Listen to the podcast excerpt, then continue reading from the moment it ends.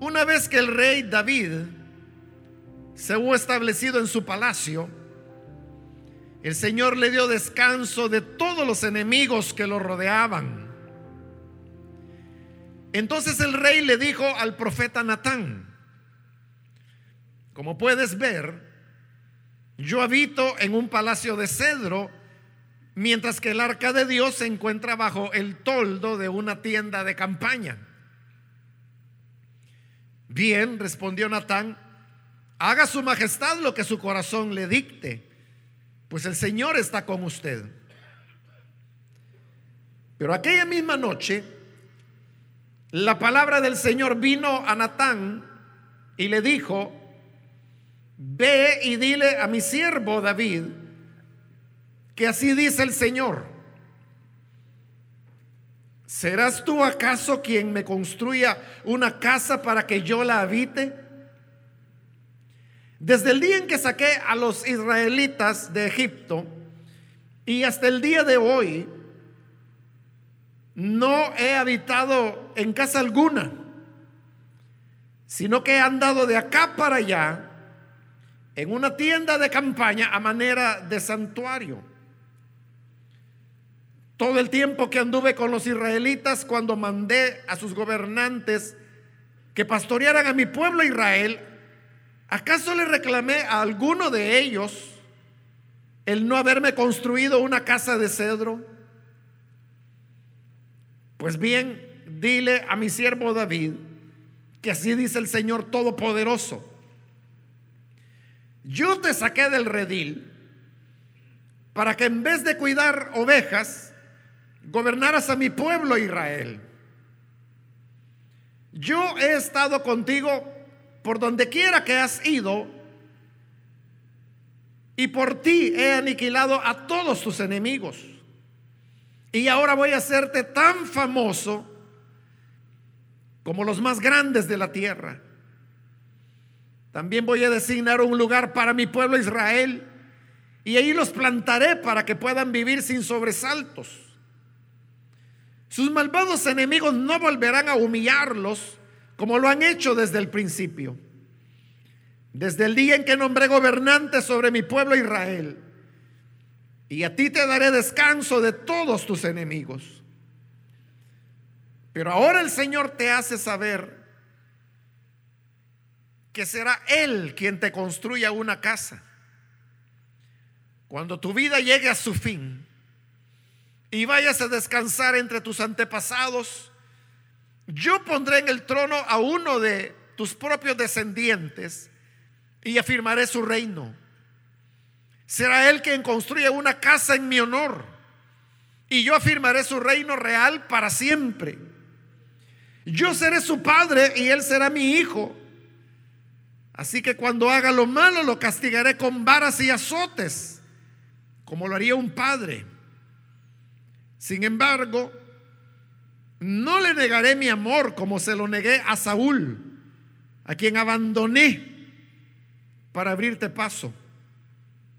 Tu casa y tu reino durarán para siempre delante de mí. Tu trono quedará establecido para siempre. Natán le comunicó todo esto a David tal como lo había recibido por revelación.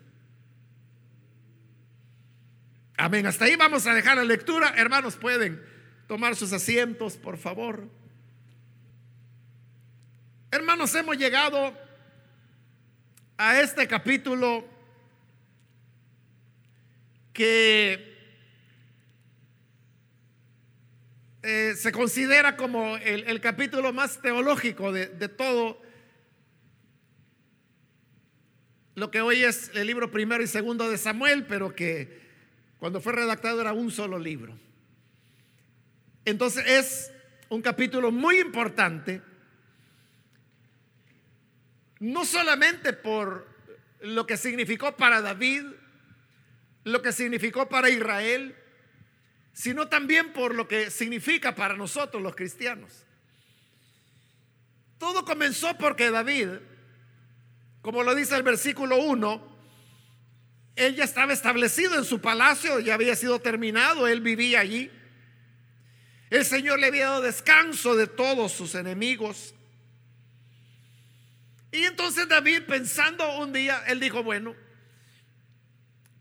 ¿cómo es esto de que yo, que soy un hombre, un humano, habito en un, en un palacio de cedro? Y en cambio el arca de Dios está ahí afuera cubierta únicamente por, por una lona, un toldo. Entonces digo, e, esto no es posible, no es justo. El Señor tiene que tener algo mejor que lo que yo tengo. El Señor se merece, si yo tengo un palacio, Él merece algo más grande que un palacio. no es justo que el arca continúe así. Entonces mandó a llamar a Natán y le dijo lo, que él pensaba como puedes ver, le dijo, yo habito en un palacio de cedro mientras que el arca de Dios se encuentra bajo el toldo de una tienda de campaña. Y aunque David no, no, expresó en ese momento que su anhelo era construir una casa, un templo para el Señor, Natán lo entendió. Y entonces le dijo, bueno, está bien si esa es la inquietud que tienes, adelante porque el Señor está contigo. Pero eso Natán lo dijo de sí mismo. Él lo dijo por esa lógica. Todo lo que David emprende, Dios lo bendice y lo respalda. Cuanto más si es lo que quiere es hacer una casa para el Señor. Pero esa misma noche, mientras Natán dormía, él tiene una revelación. Porque así dice el versículo 17, que es una revelación que el Señor le dio. Y en esta revelación Dios comenzó a hablar a Natán. Y eso es lo importante, hermanos, del capítulo, porque en toda esta historia que hemos venido recorriendo, uno tiene claro que nada de lo que ha sucedido ha sucedido por casualidad. Vimos momentos angustiosos cuando David casi caía en las manos de Saúl, pero de manera providencial había un ataque por otro lado y Saúl tenía que detenerse e ir a defender esa situación que se había dado, sin saber de que había estado a metros de poder capturar a David. Todos esos ires y venires, indudablemente uno puede ver a Dios detrás de cada una de las cosas que han venido ocurriendo. Pero Dios ha permanecido como detrás del telón. Todos estos dramas, la vida de Saúl, la vida de Jonatán, el pacto que hizo con David, las aventuras de David derrotando a Goliat, Mical enamorándose de él, él consiguiendo los 200 prepucios de filisteos para poder pagar la dote que el rey pedía. El cómo él después tiene que escapar ayudado por su primera esposa y comienza a huir. El pacto que hace con Jonatán. Y luego todos los años que él vivió, ya sea en Judá, huyendo como el tiempo que estuvo entre los filisteos por un desánimo que él tuvo y que vimos en la última oportunidad. En todo eso, ese, ese escenario, esa escena, está corriendo, pero adelante del telón. Eso es lo que uno ve. Pero no ve lo que está detrás. Y lo que estaba detrás era el Señor. Él era el que estaba haciendo todo. Y el valor de este capítulo es de que es como que si Dios que ha estado detrás del telón en determinado momento lo aparta. Y eso es lo que significa la palabra revelación, ¿verdad?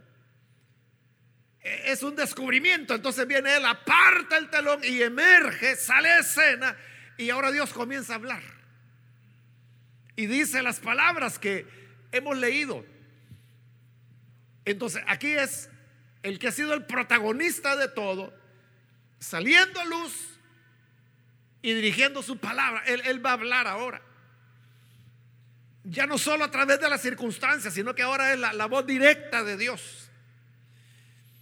Y entonces Dios lo que va a hacer es mostrarse a David tal como él es. Con toda su majestad. Y quiere hacer también reflexionar a David. Y por eso comienza a hablar Dios en el versículo 5 y, le dice a Natán, ve y dile a mi siervo David que así dice el Señor. Y comienza con una pregunta. ¿Serás tú acaso quien me construye una casa donde yo habite? ¿De qué estás hablando, David? Tú me vas a construir una casa donde yo habite. ¿En serio? Tú me vas a construir casa a mí. Es posible eso, hermano. Que un humano pueda hacerle una casa a Dios. Dios le está preguntando. Ajá, tú eres el que dice que va a construir una casa para mí. Tú vas a hacer una casa donde yo habite.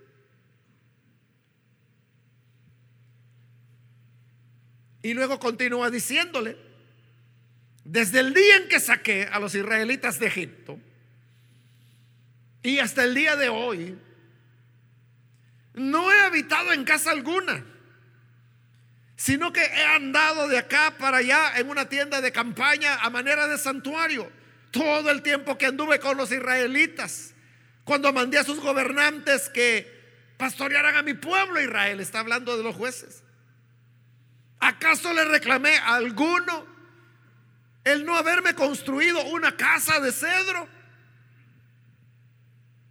Entonces lo que Dios le está diciendo, yo nunca he necesitado una casa. Porque habían pasado siglos y como él dice, yo he andado de un lugar para otro, sobre o cubierto bajo una carpa, levanté gobernantes, levanté jueces, levantó a Saúl, el primer rey, hoy es el segundo rey. Y le dice, yo jamás le dije a nadie, que me hiciera una casa de cedro. Porque Dios no lo necesita. Porque Él es el creador del universo. Él es el creador de todas las cosas. Y una persona puede ser como David, un rey. Y un rey muy importante, al punto, como dijimos desde el primer día, que Él es el prototipo de el reino de Cristo que habrá de venir. Pero aún así el Señor le dice, tú me vas a construir casa a mí. Si nunca he necesitado casa. Yo nunca he pedido casa. A veces somos nosotros, hermanos, los que tenemos ocurrencias. Esto, hermano, David lo había hecho con, toda sinceridad. O sea, David, de verdad, hermano, él se puso a, reflexionar y todos nosotros lo podemos entender. O sea, el razonamiento es nítido, ¿verdad? O sea, ¿cómo es posible que yo siendo un humano vivo en un palacio de cedro y Dios, que es Dios, está bajo un toldo? O sea, no puede ser, ¿verdad? Eso cualquiera lo entiende. Ese razonamiento es un razonamiento muy honesto, muy sincero de David, pero que no estaba captando la grandeza de, de quién era el Señor y de cómo Dios seguía siendo Dios, aunque nunca había tenido una casa. Y él siempre había defendido a su pueblo y él siempre había levantado gobernantes. Y él siempre había andado de acá para allá, bajo una tienda. Todos habían entrado en la tierra prometida. Y al entrar en la tierra prometida, el Señor les había dicho, cada quien ya no va a vivir más bajo tiendas, sino que van a tener ya casas de piedra, casas firmes, casas de verdad. Entonces todos hicieron sus casas. Pero el Señor sigue en una tienda. Y, él y yo nunca anduve pidiendo nada.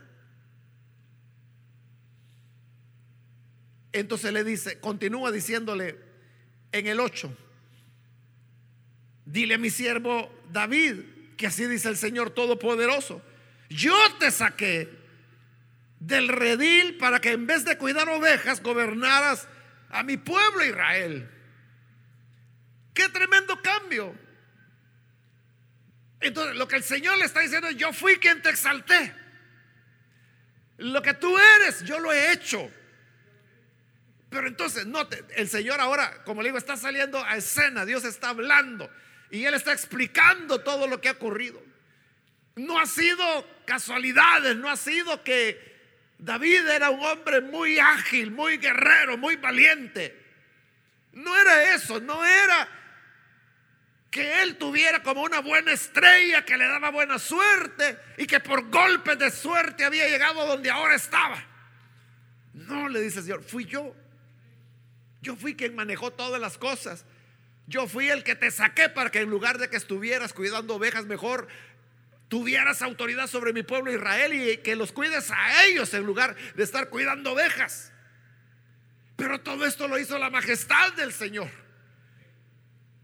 Y detrás, hermanos, de, la historia de cada uno de nosotros, también es, la mano del Señor quien lo ha hecho. Es Él el que nos tomó. No sé detrás de qué. En el caso de David fue detrás de las ovejas. A otro pudo haberlo sacado, hermano, de detrás. ¿Qué le podría decir, hermano, de, de un empleo, de un escritorio? O detrás de una sierra de cortar madera, o lo sacó detrás de, de la vagancia. Algunos quizás lo sacó, hermano, de, del lodo, del pecado, de los vicios. Algunos quizás vienen de la cárcel. Pero el Señor nos sacó de allí para ponernos ahora como pastores de sus ovejas. Y él dice, fui yo quien lo hice. No, es que nosotros hayamos sido hermanos. Yo me voy a poner avispa. Yo voy a poner de mi empeño para poder aprender. Y yo sé que voy a llegar a ser un predicador.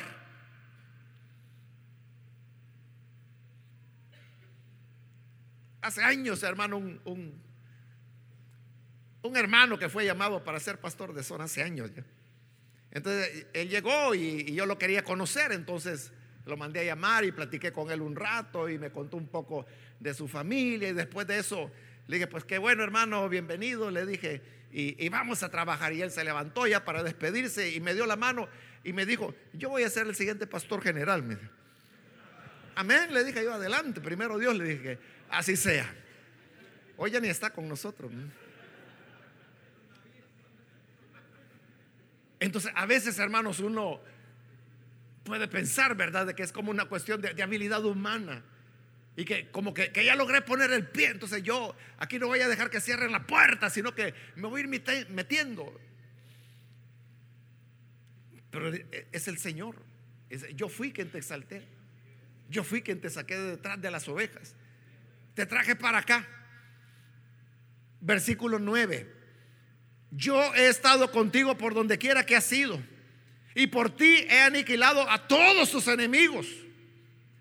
Esto de he aniquilado tus enemigos, hermano, era aniquilar naciones. Como ahora había desbaratado a los filisteos. Como le digo, las batallas que ya vimos, esas fueron batallas, hermanos, donde David descabezó a los filisteos. Todavía van a venir un par de batallas pero usted mismo verá que el relato es hasta simple porque ya son los últimos toques, ¿verdad? Y como le digo, ahí los filisteos desaparecen de la historia de Israel.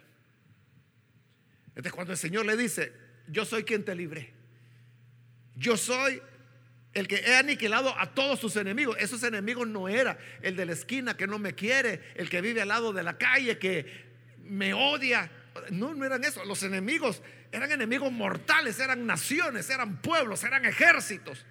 Pero el Señor dice, yo los eliminé a todos. Y lo hice porque he estado contigo donde quiera que has ido. Era la liberación que el Señor había dado. Y por eso es que el Señor, hermanos, está de nuestro lado. No estamos solos. Donde quiera que vayamos, como el Señor le dice, donde quiera que tú has ido, ahí he estado yo. Y donde quiera que tú vas, ahí va la gracia de Dios contigo. Siempre el Señor a tu lado para bendecirte, para abrir puertas. A veces, hermano, uno no entiende por qué razón comienzan a abrirse puertas, oportunidades que uno ni siquiera tocó, uno ni siquiera ha mencionado ni hablado nada. Pero de repente uno comienza a tener gracia con Dios y gracia con los hombres. Y los hombres comienzan a decir, mire, haga acá o haga esto. Mire, yo he observado y yo quiero donarle esto. Yo quiero hacer esto otro. O cuando usted llega y dice, mire, yo lo que necesito es hacer la obra de Dios. Entonces necesito que me dé este permiso. Ah, cómo no, con mucho gusto. Y comienzan a ayudarlo y usted ni sabe por qué lo están ayudando. Pero ahí está la gracia de Dios. Entonces es lo que el Señor le dice a David, yo he estado contigo donde quiera que tú has ido. Y donde quiera que tú vas, el Señor va contigo. Nunca vas solo. Nunca vas a enfrentarte por tus propias habilidades. Nunca vas por tu facilidad de palabra o por tu convencimiento que puedas tener. Quizás ni hablar podemos. Pero cuando la gracia de Dios va con nosotros, Él nos respalda nos bendice. Y si hay enemigos, Él los va a aniquilar. Él los va a hacer a un lado. Él los va a apartar. Y vas a salir adelante. Y vas a conquistar victoria. Porque el Señor ha decidido librarte y exaltarte. Al final del versículo 9, también le dice, y ahora voy a hacerte tan famoso como los más grandes de la tierra. Es una promesa que el Señor le hizo a David. Yo te voy a hacer famoso como los grandes de la tierra. Hermano, en la Biblia son más de mil pasajes los que hablan de David. Increíble, ¿verdad? Son más de mil pasajes en la Biblia que hablan de David o que hacen referencia a él. Tanto en el Antiguo como en el Nuevo Testamento. Solo la expresión hijo de David, yo no sé cuántas veces estará en los evangelios, en el libro de los Hechos, en las cartas de Pablo, en el Apocalipsis. No aparece en Génesis porque no había nacido David. Ni, en todos los libros previos a primero de Samuel, ¿verdad? Porque no, no había nacido David, pero en todos los momentos. Es lo que Dios le dijo, yo te voy a hacer famoso. ¿Y qué puede hacer uno con la fama, hermanos? La fama a veces no sirve para nada. Solo sirve para complicaciones. Pero uno ve, hermanos, a David en esta historia, la ve en el libro de Crónicas, lo ve en los salmos, lo ve en sus cantos, lo ve en las promesas mesiánicas, lo ve en los profetas, lo ve en el ministerio de Jesús. Aparece el hijo de David, de la casa de David, que nace en Belén y que es un descendiente de David. Y la gente comienza a llamarlo hijo de David. Y todo el mundo se refiere a él como el hijo de David. El libro de los Hechos habla de Jesús como el hijo de David. Habla de que el sepulcro de David está con nosotros hasta el día de hoy. Pero este que en los salmos dijo, no dejarás que mi cuerpo vea corrupción no se estaba refiriendo a sí mismo, sino que hablaba de otro. Y ese es Jesús, el hijo de David, que él sí ha resucitado, su cuerpo no vio corrupción. Pero esas son palabras de David. Fue David quien lo dijo. Entonces, la palabra, la promesa del Señor cuando dijo, te voy a hacer famoso. Como de los grandes de la tierra. Hermano, Dios lo hizo sin igual. De verdad, lo cumplió. Versículo 10. También voy a designar un lugar para mi pueblo Israel. Y allí los plantaré para que puedan vivir sin sobresaltos. Sus malvados enemigos no volverán a humillarlos como lo han hecho desde el principio. Desde el día en que nombré gobernante sobre mi pueblo Israel y a ti te daré descanso de todos tus enemigos. Esas serán buenas noticias, hermano. Porque está hablando del pueblo de Dios, que ya no va a ser atacado por sus enemigos. Todos los enemigos digo, yo lo voy a librar. Yo le voy a dar un lugar a mi pueblo. Y ellos van a vivir en paz. ¿Y qué más puede desear un rey, hermano? Que su reino sea pacífico, que el pueblo que gobierna no tenga sobresaltos, pueda estar en paz, librado de sus enemigos, como el Señor se lo está prometiendo a David. Le voy a dar un lugar a ese pueblo. Este no solamente era, hermanos, bendiciones, exaltamiento, acompañamiento, fama para David, sino que al lado de eso el pueblo salía beneficiado. Porque Dios sabe, sabía que bendiciendo a David, bendecía al pueblo, bendiciendo al rey, bendecía al reino.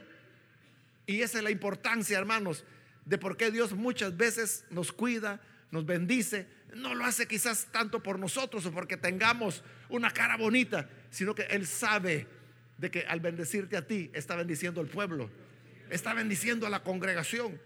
Entonces dice, yo te voy a librar de tus enemigos. Si te libro a ti, estoy librando a la congregación. Si yo te bendigo a ti, entonces voy a estar bendiciendo a la congregación. Es como el canal a través del cual la bendición del Señor viene. Pero en todo esto, hermano, lo que Dios está mostrando es su grandeza, es su majestad, es, hermano, su poder infinito. Y entonces por eso le pregunta, ¿y tú me vas a hacer casa a mí? ¿Qué podríamos darle al Señor, hermano?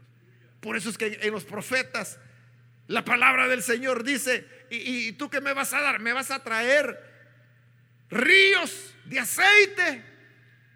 ¿No sabes de que todos los olivos que hay sobre la tierra le pertenecen al Señor? ¿Me vas a traer ganados? Si todas las criaturas que hay sobre la tierra, dice el Señor, son mías. ¿Y qué me vas a traer? Me vas a traer una ofrenda de dos o tres dólares. Que no sabes que todo el oro y toda la plata es mía. ¿De qué le podemos dar a Dios?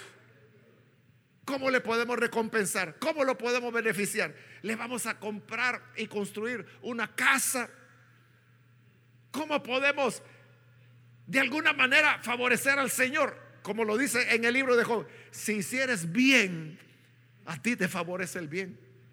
Y si hicieres mal, a ti es a quien te afecta el mal.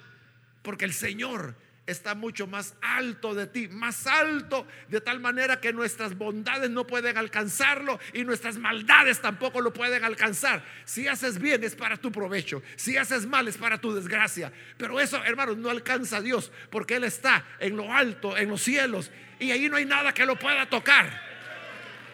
No hay nada que le podamos dar. Y tampoco, hermano, hay nada en lo que podamos afectar a Dios. ¿Cómo podemos, hermanos, castigar a Dios? Porque hizo algo que a nuestro juicio o de nuestro egoísmo consideramos que estuvo mal hecho. Es que Dios no me respondió. Es que yo le pedí sinceramente a Dios esta petición y no me la contestó. Pero, ¿qué lo liga a él a responder? Si él un día responde por su bondad, por su misericordia pero no es porque tenga obligación. Vaya, no te respondió, te enojaste, ahora eres ateo. Ahora tú dices que Dios no existe. ¿Cómo lo vas a castigar? Tú piensas que, con decir, no, Dios no existe, eso es mentira, eso es una ilusión. O como ahora, ¿verdad? Está de moda que algunos dicen, no, ¿y cómo es que están ahí adorando un ser imaginario? Dice. ¿Cómo es que creen en un ser en el cual nunca han visto? Pero la escritura dice que no andamos por vista, sino que andamos por fe no es lo que yo veo, es lo que yo creo. E, eso es lo que importa. Entonces, ¿cómo vamos a afectar a Dios? Uno puede decir, pues no voy a la iglesia. Como que si Dios se va a poner a llorar por eso? Entonces, lo que voy a hacer es de que ya yo no voy a dar ninguna ofrenda. ¿Para qué voy a estar gastando mi dinero en eso? ¿Y tú crees que con eso Dios va a quebrar? ¿Tú crees que con eso la obra de Dios se va a paralizar? Es que no hemos entendido lo que es la grandeza de Dios.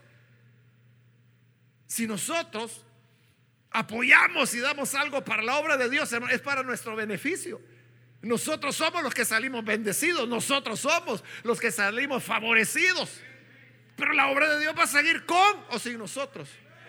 Con nuestra ayuda o con nuestra oposición. La obra de Dios va a seguir adelante. Todo depende, hermano, qué queremos. Si montarnos en el tren o que el tren nos atropelle. ¿Qué es lo que deseas? Entonces el Señor le dijo, yo soy el que ha hecho todo esto, yo soy el que te he hecho famoso. Y luego dice, siempre al final en el versículo 11, pero ahora el Señor te hace saber que será Él quien te construya una casa. No va a ser así, le dijo el Señor a David, no es que tú me vas a construir una casa a mí, mejor yo te la voy a construir a ti. Y cuando Dios le está diciendo, yo te voy a construir una casa, no se estaba refiriendo, hermano, a una casa de cuatro paredes. Ya David tenía un palacio. Ahí la palabra casa está referida a la familia y más que todo a su dinastía. Entonces dice, yo soy el que te voy a construir una casa. Dios es tan bondadoso, hermanos, porque como David lo va a decir en su oración, Y en su oración le va a decir, Señor, ¿por qué te fijaste en mí? ¿Y quién soy yo para que tú me estés haciendo este tipo de promesas? ¿Y cómo es que tú me estás prometiendo que me vas a hacer una casa? Y que esta casa va a perdurar para siempre. Hermano, es que eso es mucho más de lo que uno pueda imaginar, de lo que uno pueda pensar, de lo que uno pueda pedir. Por eso es que bien dice la escritura que Dios da más abundantemente de lo que nosotros pedimos o esperamos. La gracia de Dios, la bondad de Dios, el deseo de Dios de bendecirnos va mucho más allá de lo que podemos imaginar. Porque Él nos va a bendecir, hermanos, de manera sobreabundante, como lo dice Malaquías de manera sobreabundante, no abundante, porque eso es poco para Dios, sino que la escritura dice sobreabundante, más que abundante, más allá de lo que podemos imaginar. Entonces el Señor le dice, tú me quieres construir una casa a mí. En serio, David. En serio, tú me vas a hacer casa a mí. Pero Dios sabía que él tenía un buen corazón. No, David, mejor yo te voy a hacer casa a ti. Y esta será una casa eterna. Y será para siempre. Algo que David no estaba pidiendo. Es que David ni siquiera da muestras de que estuviera pensando en el futuro. Y mucho menos preocupándose como en el caso de Nabucodonosor. Que allá en el capítulo 2 de Daniel lo encontramos ir a la cama preocupado acerca de su futuro. ¿Qué va a pasar el día de mañana? Y por eso el Señor le da el sueño de la imagen. Cabeza de oro, pecho y brazos de plata. Y que va descendiendo hasta terminar con el hierro y con el barro. Pensando en el futuro. Pero David no tenía esas aspiraciones. Pero ahí donde le digo, Dios sale más adelante de lo que uno puede imaginar. ¿Usted alguna vez pensó, imaginó que el Señor lo llevaría hasta donde lo ha llevado? ¿Alguna vez usted soñó, imaginó llegar a ser siquiera ministro del Evangelio? Es que ni eso pensábamos, ni eso estábamos pensando. Nosotros íbamos camino a Damasco, íbamos en otros intereses, en otros oficios, pensando de que esa era nuestra vida y creíamos que esa era la mejor decisión que habíamos tomado. Pero Dios tenía un plan diferente. Entonces nos llamó y dijo, mira, tú no vas a estar para estar haciendo contabilidad ahí en un escritorio. Como le dijo a Pedro y a los demás compañeros, ¿verdad? Síganme y yo les voy a hacer pescadores de hombres. Habían sido pescadores de peces hasta ese momento. Pero ahora el Señor les está diciendo, yo los haré pescadores de hombres, los está llamando a una dimensión diferente. Y ellos comenzaron a seguir a Jesús, quizás no entendían mucho, lo que el Señor estaba diciendo, pero creyeron en Él, la fe surgió en su corazón y comenzaron a seguirlo. Y ese es como Pedro de un pescador se convierte en un apóstol de Jesucristo. Y ese es como tú ahora estás aquí. La bondad del Señor, que va mucho más allá de lo que uno puede imaginar. Y todo lo que tenemos hasta este momento, hermanos, es algo que no lo imaginamos. Y nosotros creemos de que quizás ya recibimos mucho del Señor. Pero esto apenas está comenzando. Hasta dónde el Señor nos quiere llevar no lo sabemos. Por eso es que más adelante, y eso será la noche de mañana, dentro de 24 horas, y luego jueves por la mañana, cuando David peca con Betsabé. Entonces viene el Señor y le dice, David, lo que yo tenía planeado hacer contigo, ya no lo voy a hacer.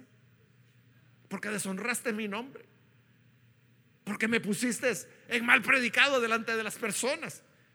Entonces toda la grandeza que yo pensaba darte, ya no lo voy a hacer. Y Dios no lo hizo más. Si usted cree que David era grande en este punto, era mucho más lo que Dios tenía para él. Quizá mucho más de lo que le dio a Salomón. Pero todo lo echó a perder por el pecado. Entonces, ¿qué podría haber faltado? Ese es el problema, hermano, que nunca vamos a saber todo lo que Dios tenía planeado hacer con David y darle a David. No lo sabemos. Y tampoco sabemos qué es todo lo que Él tiene preparado para nosotros. Usted puede pensar de que quizás ya la vida ya se estancó, la vida ya llegó a un estacionamiento, allí apagó el motor, cerró las puertas del vehículo, usted dijo, bueno, hasta aquí llegué. Pero Dios todavía tiene una carrera por delante para ti. Todavía quiere continuar usándote, todavía los mejores años están por delante. ¿Se recuerda? Moisés a los 40 años, él trata de hacer un intento por liberar a su pueblo. Pero entonces lo rechazan y él decepcionado se va. Y se va a cuidar ovejas. Y cuando está cuidando ovejas, los años comienzan a pasar. Él comienza a envejecer. Pasan 40 años y llega a tener 80. Entre 80 años ya es el ocaso de la vida. Es lo que dice la escritura. De que en los más fuertes, 80 años. Pero aún así, esos años son de muchas debilidades, problemas, por la vejez. Entonces Moisés dijo, bueno, pues llegó a mi fin. 80 años, no sé cuánto más voy a vivir. 6, 10 años más, quién sabe. Pero aquí voy a estar cuidando a las ovejitas. Su carrera no había comenzado. Hasta que en la zarza ardiente el Señor se le aparece. Moisés se acerca.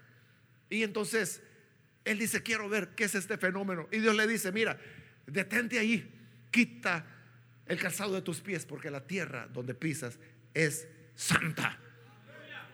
Y entonces dice, tú vas a ir y vas a sacar a mi pueblo Israel. Cuando él pensaba de que ya estaba en el ocaso de la vida, que todo estaba terminando, el Señor viene y le dice, no, yo tengo algo más para ti.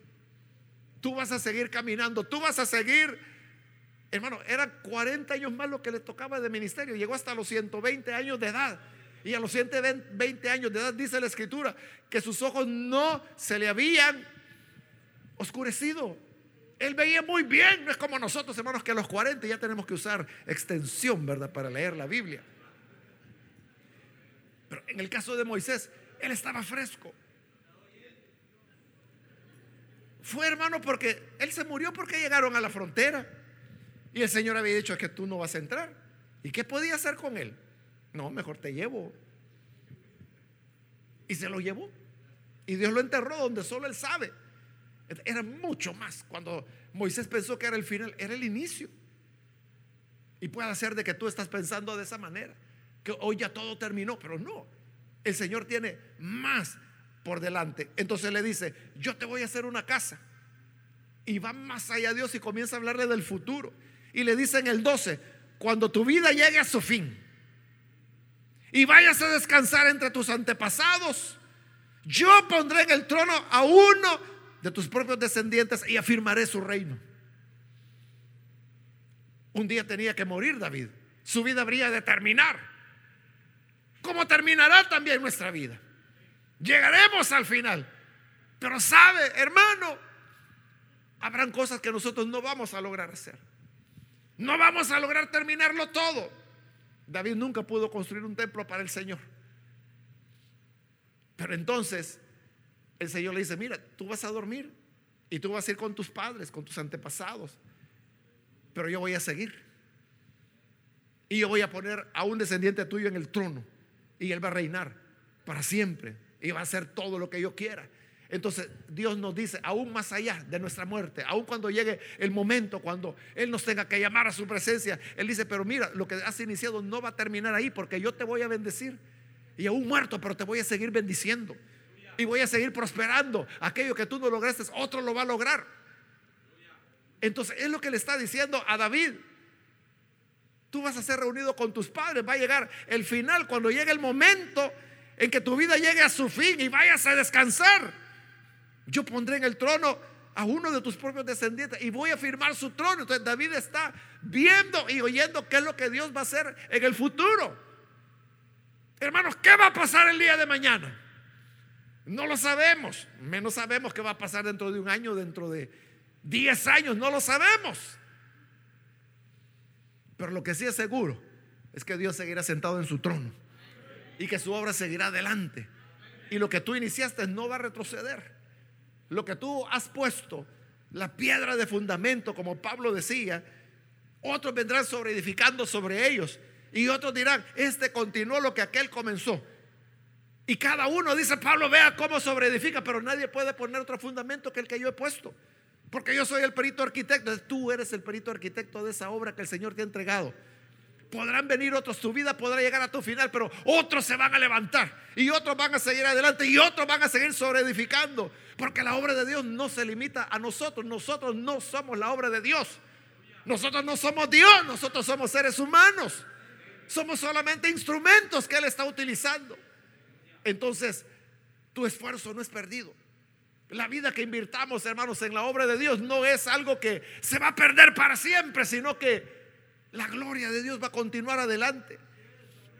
Y entonces le dice, como voy a afirmar a uno de, de tus hijos en tu, su trono, yo seré su padre. Y él va a ser mi hijo, lo voy a tratar así como un hijo a su padre. Cuando haga lo malo lo voy a castigar, como un padre castiga a su hijo. Sin embargo, nunca le voy a negar mi amor como se lo negué a Saúl, a quien abandoné para abrirte paso a ti. Entonces Dios está prometiendo bendición sobre la descendencia de David. Y como que si eso fuera poco, todavía le levanta más el horizonte. Y le dice en el versículo 16, tu casa y tu reino durarán para siempre delante de mí. Tu trono quedará establecido para siempre. Esto, hermano, no significaba de que lo que ha ocurrido en la historia. Y es de que hubo momentos cuando no hubo descendiente, o sea, no hubo ni, reino ni trono. Por las razones que usted sabe, ¿verdad? Los pecados de Israel. Pero eso no significa que la promesa de Dios fue cortada. Porque cuando Jesús apareció, Él es el hijo de David. Y Él es el que nació como hijo de David, fue muerto, resucitó y al resucitar Él vive para siempre. Y allá en el Apocalipsis Él dice, el que venza se va a sentar en mi trono, así como yo he vencido y me he sentado en el trono de mi Padre. Entonces Jesús está reinando y está sentado en el trono del Padre, en el trono de Dios. Y dice, como el mío quedó vacío, tú vence y yo te voy a sentar en mi trono, porque yo ya estoy en el de mi Padre. Y ahí va a reinar para siempre. Es el Hijo de David reinando para siempre. Para siempre. Usted sabe que hay una profecía que habla de la resurrección de David. Hay una profecía que habla de la resurrección de David y que él va a ser príncipe nuevamente sobre su pueblo. Por eso le digo, no termina con la muerte. Entonces, lo que Dios está diciendo es, y tú me vas a construir casa a mí. Dios le está mostrando a David de lo que él es capaz, de lo que Dios es capaz. Y le está diciendo, yo te voy a hacer casa a ti. Y te la voy a hacer como tú no le imaginas. No estoy hablando de una casa de cedro, no estoy hablando de un palacio. Eso Irán el rey de Tiro te lo puede hacer. Y él lo hizo. Los canteros, los carpinteros que enviaron de Tiro, ellos son los que hicieron el palacio de David. Pero el Señor dice, yo te voy a hacer una casa diferente. Y esta será eterna.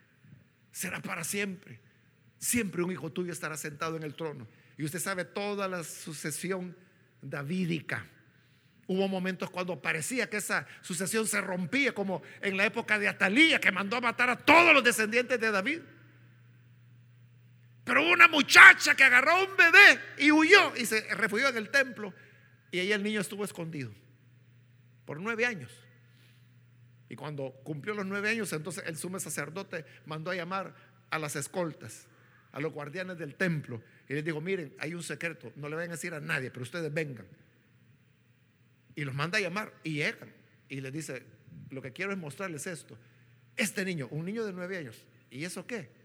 Él es descendiente de David. ¿Qué? ¿Hay descendencia? Sí. Es que la promesa del Señor no se podía cumplir. Y Él es el que llega a reinar. Y luego el hijo de Él. Y luego el nieto. Y luego el bisnieto. Y continúa, hermanos, hasta que llega el momento de la deportación. Y en la deportación uno podría decir, bueno, ahí se rompió la cadena davídica, la dinastía que Dios le había prometido. Pero al poco tiempo, allá en Belén, en la casa del pan, nace otro descendiente de David, el Señor Jesús, el que vive para siempre, el que se sentó en el trono de Dios. Y por eso le digo, el capítulo tiene que ver con nosotros. Algunos le han llamado esto el pacto davídico, el pacto que Dios hizo con David. Es un pacto incondicional, ¿lo notó? Dios no le está diciendo, haz esto y yo te doy lo otro, haz aquí y yo te doy acá. Es Dios, como en todo lo que Él hace, su gracia diciéndole, yo voy a hacer esto, yo voy a hacer esto, yo voy a hacer esto. Pero no le está diciendo, yo voy a hacer esto si tú me construyes una casa. No, al contrario, le está diciendo, no, no, yo no quiero casa. No es eso lo que yo deseo. Dios a veces no quiere que le llevemos flores, no quiere que le llevemos, hermano, las cosas que nosotros creemos que Dios quiere. Dios nos quiere a nosotros. Lo que quiere es nuestra entrega, lo que quiere es un corazón sincero. Como Él lo dice que con el humilde yo voy a habitar. Yo soy el altísimo, dice, pero con el humilde ahí voy a estar. Con aquel que es sencillo, ahí voy a estar. Entonces Dios promete eso, que Él vendrá y estará con nosotros, estará a nuestro lado. Este es el Dios, hermanos, al cual servimos. Este es el Dios de, de, maravillas, que no es alguien a quien nosotros podamos hacerle favores. No es, hermano, como la gente en su sencillez, ¿verdad? A veces dice, ahí envío una ofrenda de, dos dolaritos, hermano, para que lucen sus gastos, para que Dios me dé esto, para que Dios me responda para que Dios sane a mi madrecita, para que Dios ayude a mi hijo, para que Dios ayude a mi hija que pueda aprobar el examen de la universidad. Entonces, como que si Dios está preocupado por dos, tres dólares, o pudieran ser 300 o tres mil o tres millones, para Dios es lo mismo, no importa, Él no lo necesita. Ese es el Dios al cual servimos. ¿Qué es lo que Él quiere de nosotros? Miqueas lo dice, él te ha mostrado lo que quiere de ti. Que hagas justicia, misericordia y que seas humilde delante de Él. Nada más. Eso es lo que le agrada a Dios. Eso es lo que le satisface a Él. Y luego si quieres traer flores, ve a, ponerlas allá en un florero. O alguien que, que, dice, no, yo le voy a llevar incienso, es que si se ora mejor, incienso el, Señor no quiere nuestro incienso, no quiere la sangre de toros, no quiere, hermanos, todo el aceite, la harina que Israel le podía llegar. Por eso Él le decía, ya me tienen harto sus festivales, sus medias lunas, sus grandes celebridades. Que si van a ayunar o no van a ayunar, si van a llorar o no van a llorar. Dios dice, yo no quiero eso. Y si van a ayunar, esta es el ayuno que yo quiero que ustedes hagan, que rompan las cadenas de esclavitud que den libertad al que está esclavizado, que compartan el pan con el hambriento. Ese es el ayuno que yo escogí, dice el Señor. Él no está pidiendo nada para Él, lo está pidiendo para los necesitados. ¿Qué quiere el Señor? Él te lo ha mostrado. Que hagas justicia, que tengas misericordia, que seas humilde delante de Él. Eso es todo. Y Dios estará contigo. Dios te va a bendecir. Dios te va a prosperar. Porque el Rey del universo está contigo más allá de lo que uno puede imaginar. Hermano, David se levantó cuando oyó las palabras de Natán. ¿Y qué podía hacer él? Le dice, que grande eres, Señor omnipotente. Nosotros mismos hemos aprendido que no hay nadie como tú, que aparte de ti no hay Dios. ¿Qué nación se puede comparar con tu pueblo Israel? Es la única nación en la tierra que tú has redimido para hacerla tu propio pueblo y para dar a conocer tu nombre.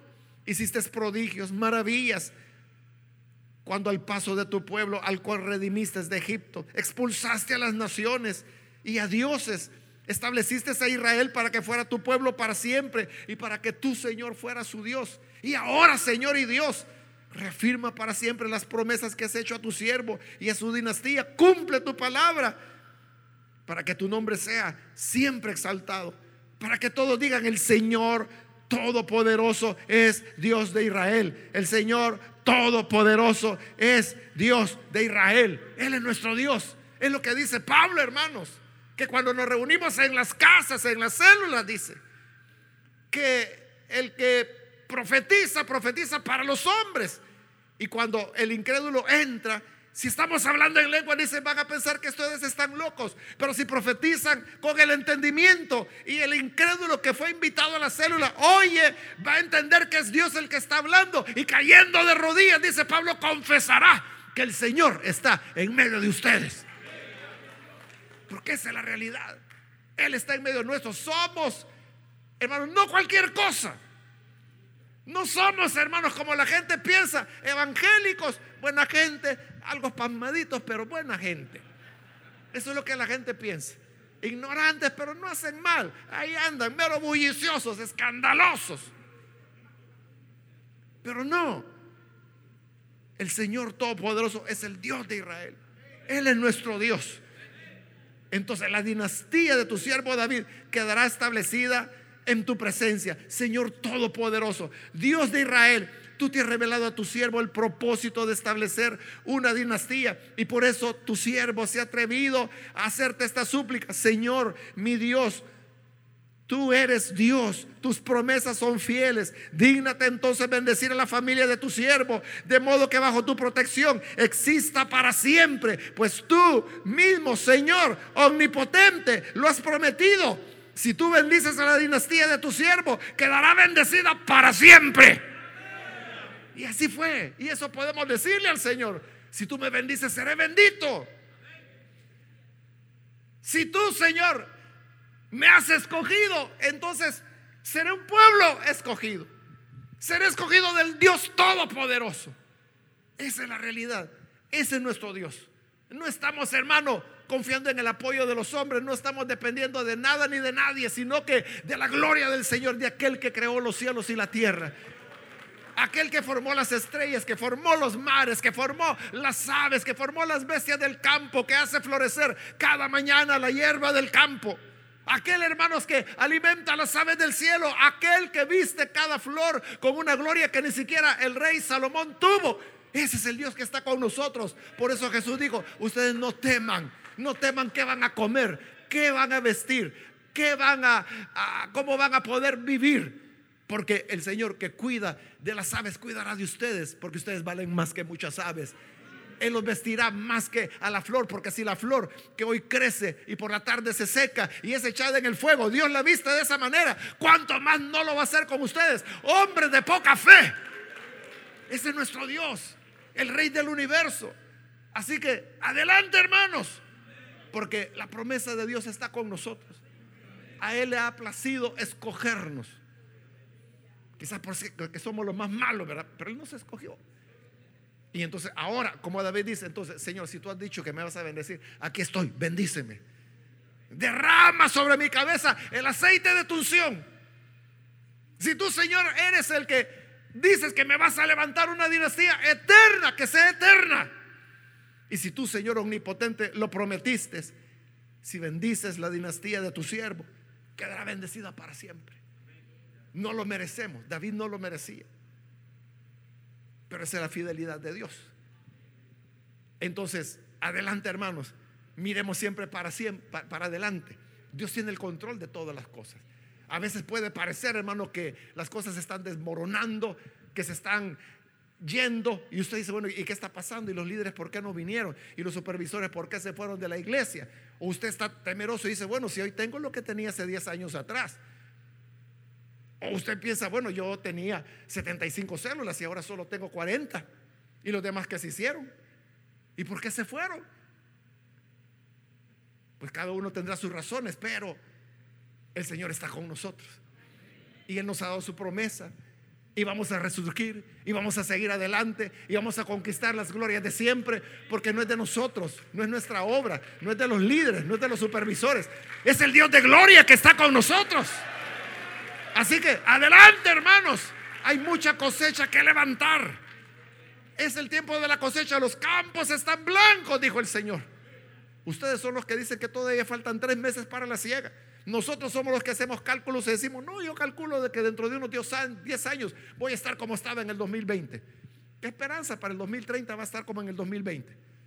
Pero el Señor dice, ahora está listo, la cosecha está ahí. Levanten sus ojos, miren para adelante. Ahí está. Otros son los que sembraron y a ustedes les toca cosechar lo que no sembraron.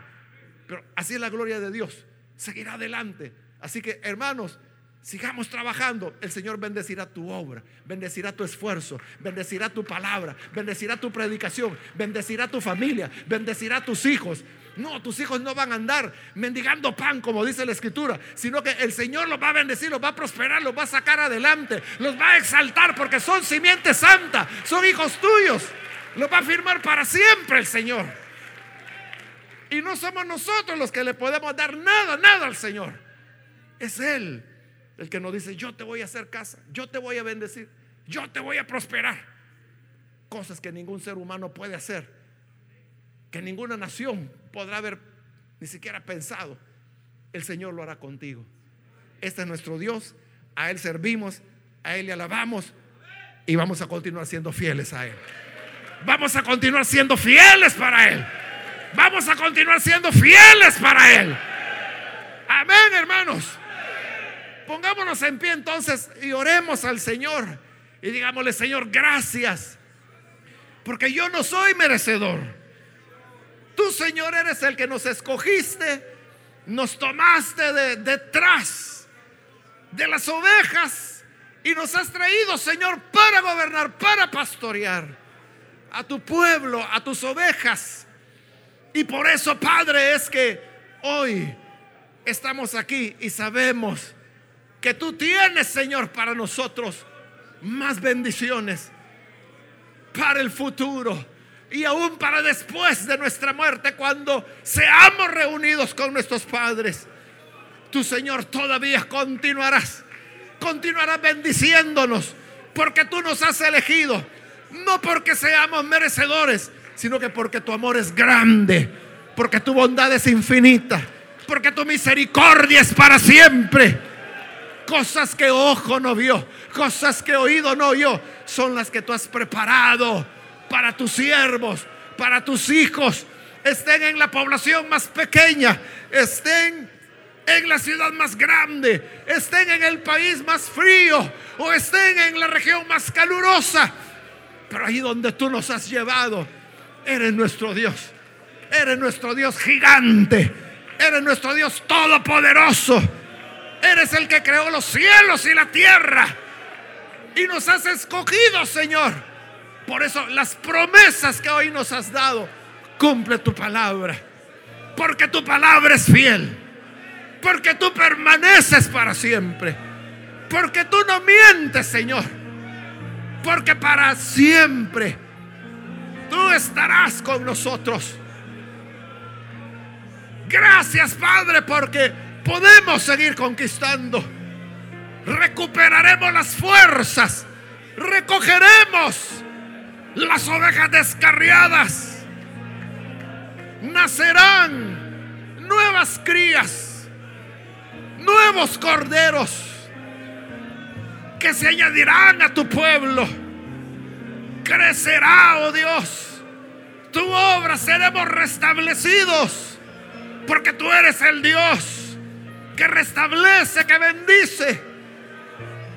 Cambias nuestro lamento en baile.